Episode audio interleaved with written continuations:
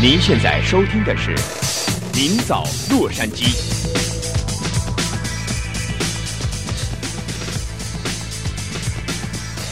欢迎您收听由中讯和高宁为您主持的《您早洛杉矶》。在上个星期呢，有一个人，呃，当然他也是个作家哈，叫 Dan Hurley，他在他自己的网站上啊，呃，公布了五个超短型的小说，每一个小说的这个字数呢，只在。呃，五百个字之内，大概是六十秒钟之内呢，一般的这个阅读就可以阅读完一篇这个微型的短篇小说哈。呃，但是这五篇小说里边，四篇是由呃各个作家写的，四个作家写的，其中有一篇呢是由电脑写的。那么他就做了这样一个这个呃出了这样一个标哈，他说我。看看你们大家上我这个网来看看看，看我这个五个超型短篇小说，看谁能指出这有其中的一篇是电脑写的。嗯，呃，如果你能猜出来的话，我送你一本我亲自签过名的自己发表的小说。嗯，呃，咱们先按下这个小说家不表，还先看一看这件事情是怎么回事。他呢，在网上自从他公布了这个以后呢，他主要的呢吸收了来自于对这件事情有兴趣的人提供的。这些小说大概有三百九十个人，嗯，他从三百九十篇五百字的短篇的叙述文章当中呢，挑出了四篇，然后有一篇呢是用电脑写的。这个电脑是什么呢？是他和另外一个人，他们两个人一起发明的一个软体，叫做 Brutus One，布鲁特斯一号吧，就说哈。嗯嗯、为什么叫这个 Brutus 呢？因为 Brutus 大家都知道是当年把那个凯撒皇帝。由于他的背叛，本身亲手杀死了这个凯撒大帝哈，所以他呢把他叫这个名字，大概是表示电脑对人类的一种背叛吧，大概以这个为名就来征稿哈。有意思的是呢，这五篇东西现在都在他的网络上登着，他的网址叫 instantnovelist.com，instant 就是立即，novelist 是小说家 dot com 在这上面呢，您可以看一看。这上面登了这五篇小说的开章的这一个段落，这一段当中，如果有谁能猜出来哪一个是用电脑软体写的，那其他四个就是人写的哈。如果能猜着呢，会获得奖品，同时也等于在某种意义上说呢，你暂时的击败了电脑。可是直到今天为止，尚无人猜出。嗯。所谓无人猜出，我也不懂哈，到底是大概是大多数的人猜不准哈，因为五个里边随便挑选一个，说是这个是电脑的，那总会碰巧，大概也会碰巧有人猜到，呃，他所说的没有人能够分辨得出来哈。当然了，他这个你要如果上他的那个 dot com 那个网址的话呢，可能能看到五篇完整的，就是五百字的这个小说。但是我们现在手头呢，呃，给大家来稍微分享一下这五篇小说的开头开场的这一段话是怎么样哈，看看我们的听众朋友能不能从这一段话里边。品出来哪个是人写的，哪个是机器写的。当然，顺便说一下，这个小说哈，它在征稿的时候呢，它是有一个主题的。这个主题，小说的主题叫做背叛。嗯，是这样了哈。这个小说呢，它是用英文写的，当然，呃，它的征稿也是用英文。所以您下面呢将要听到的那优美的文字是。中讯和高宁的作品了，嗯，呃，是我们的这个翻译的再翻译的哈，这成果哈，因为 这个创造的作品啊，由于我们的翻译之准确、之生动，跟原文是一样的，所以不会影响你这个判断 这个小说的，所以请你现在就注意听啊，请你注意听一下，这下面的五段小说的开头哪一段是电脑写出来的？呃，如果呢您能猜对的话，也有奖了啊，请注意听，第一段，汤姆。从那死气沉沉的走廊里走出了如庞然大物一般的公司大楼之外，顿时一种如释重负的感觉油然而生。他又打赢了一场战役，卖掉了第三部手稿。嗯，停。这大概呢讲的就是一个作家在跟出版商经过激烈的斗争之后呢，把他的手稿卖掉了。嗯，这是第一部小说的开场白哈。好，那我们再看看第二部。第二部是这样说的：大卫·斯特劳斯哈，呃，喜欢他上的那个大学，在多数的情况下是如此，可是时不时的，在毫无警告的情况下，一般，嗯，没错，一般一股仇恨的情绪会油然而生哈，它像热血一般流过他体内的每一个细胞。嗯，这是 这是一个大学生对自己的大学的复杂的感情，又爱又恨的感觉。好，第三段，乔伊，这是一个男子了哈。乔伊看着眼前的这个男子，他那副样子让他感到作呕。这个人和他自身，或者是他理想中的自我，有着天壤之别。嗯，停，这是表示这一段叙述的是一个人对另外一个人的仇恨。嗯，不知道，不知道是谁。第四个小说呢，就是比较描述一个外景了哈。他说，雨水打在玻璃窗上，以它的柔软抚贴着光滑的玻璃。远方的地平线透过弯曲的树木和败落的模仿，发出召唤。它那苍白的光芒在树梢上闪烁。哎呀，这要是电脑写的话，我们就 就再见姨妈死吧。最后一段，同一个主题哈，他是这样说的：“这真是个打棒球的好天气。”在我三十多年的棒球生涯中，这句话我不知说了多少次。也不知听过多少次。阳光温暖，微风拂面，刚好给球员带来希望，让他们想借着风力打出一个高球，将球击出场外。嗯，完了，要想打一个全垒打。好，那稍待会儿，我们再回过头来看一看这个刚才所说的 Dan Hurley 这个小说家，以及和他合作生产这个可以写短篇小说电脑软体的这个科学家。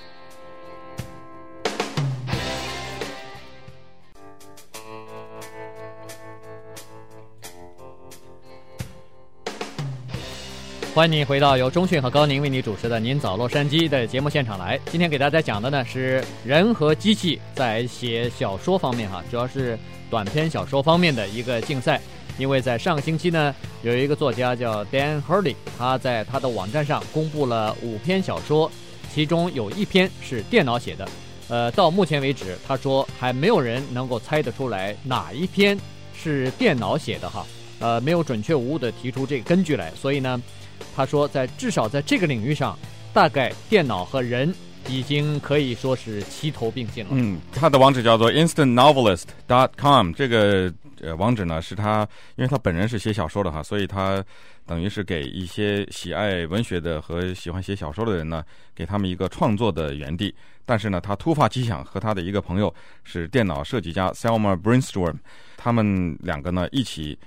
主要是由这个 Selma Brainstorm 他研究出来的这个写小说的软体叫做 Brutus One。这个软体基本上它可以现在达到这个程度，就是你给它一个主题，然后输入一些简单的指令，它就能创造出一个小说来。你告诉他这个小说是多少个字，大概围绕什么样的主题去写，它就会给你去进行创作了。这个现在可能还比较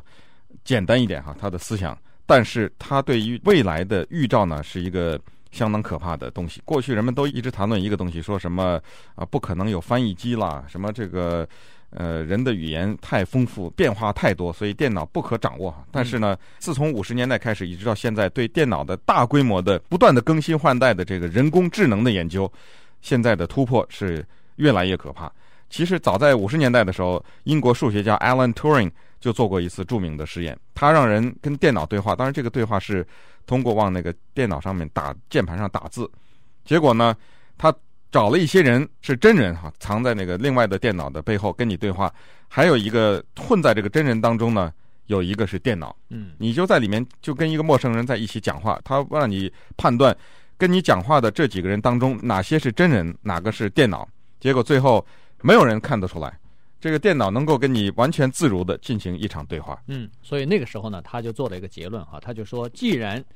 人和电脑对话之后分辨不出来对方是人还是机器，那么我们应该可以断定说，电脑应该被认为是有智慧的，呃，至少是可以模仿的哈，不能说超过人的智慧，但是至少可以和人的智慧不相上下，可以模仿人的智慧。那现在呢，实际上这一次。在人和电脑之间的这个写作竞赛当中呢，呃，也是呃，在把这个刚才所说的英国数学家 Alan Turing 的这个呃，当时五十年代所创造的这样一个模式呢，又向前推进了一步。不光是对话了，而是给他一个主题，他可以完成一篇完全和人一样的比如说五百字的这样一个短篇的一个小说，嗯，而且人呃分辨不出来。对，根据刚才我们，如果您刚才听到了我们朗读这五篇小说的开头哈，看根据我的判断，很可能是，我觉得那个第一个好像有点像，因为他是讲的一个大公司的大楼嘛哈，这个人从里面走出来，然后又是卖掉了一个手稿，可能不知道这个大概对，嗯，这个这是一个胡乱的猜测了哈。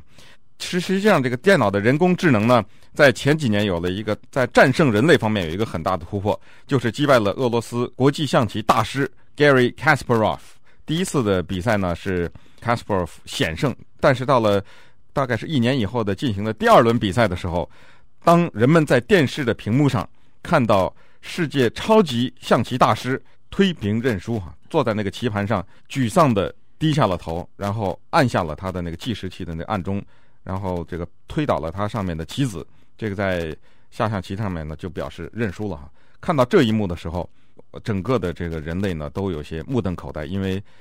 电脑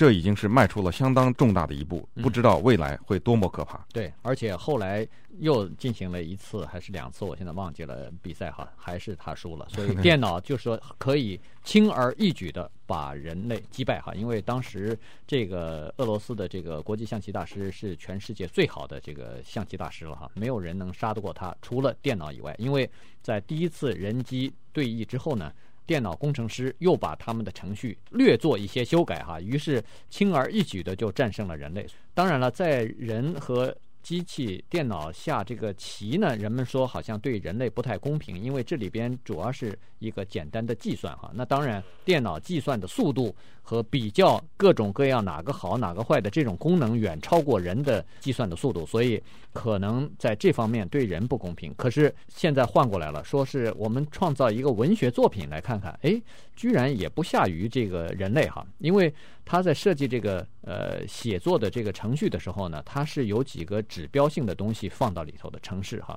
首先是主题要写什么东西，然后呢，他就要看你的内容，如果是比较想象的、潜意识方面的、心灵方面活动比较多的呢，哎，这个电脑哈，它很奇怪，它会用很多比较思维方式的这种动词哈。如果你的这个小说内容是比，比如说是动作型的，比如说是肉体型的呢？那么他会少用这些描写心理的、哎、描写心理活动的这种动词呢，就用的比较少。所以呢，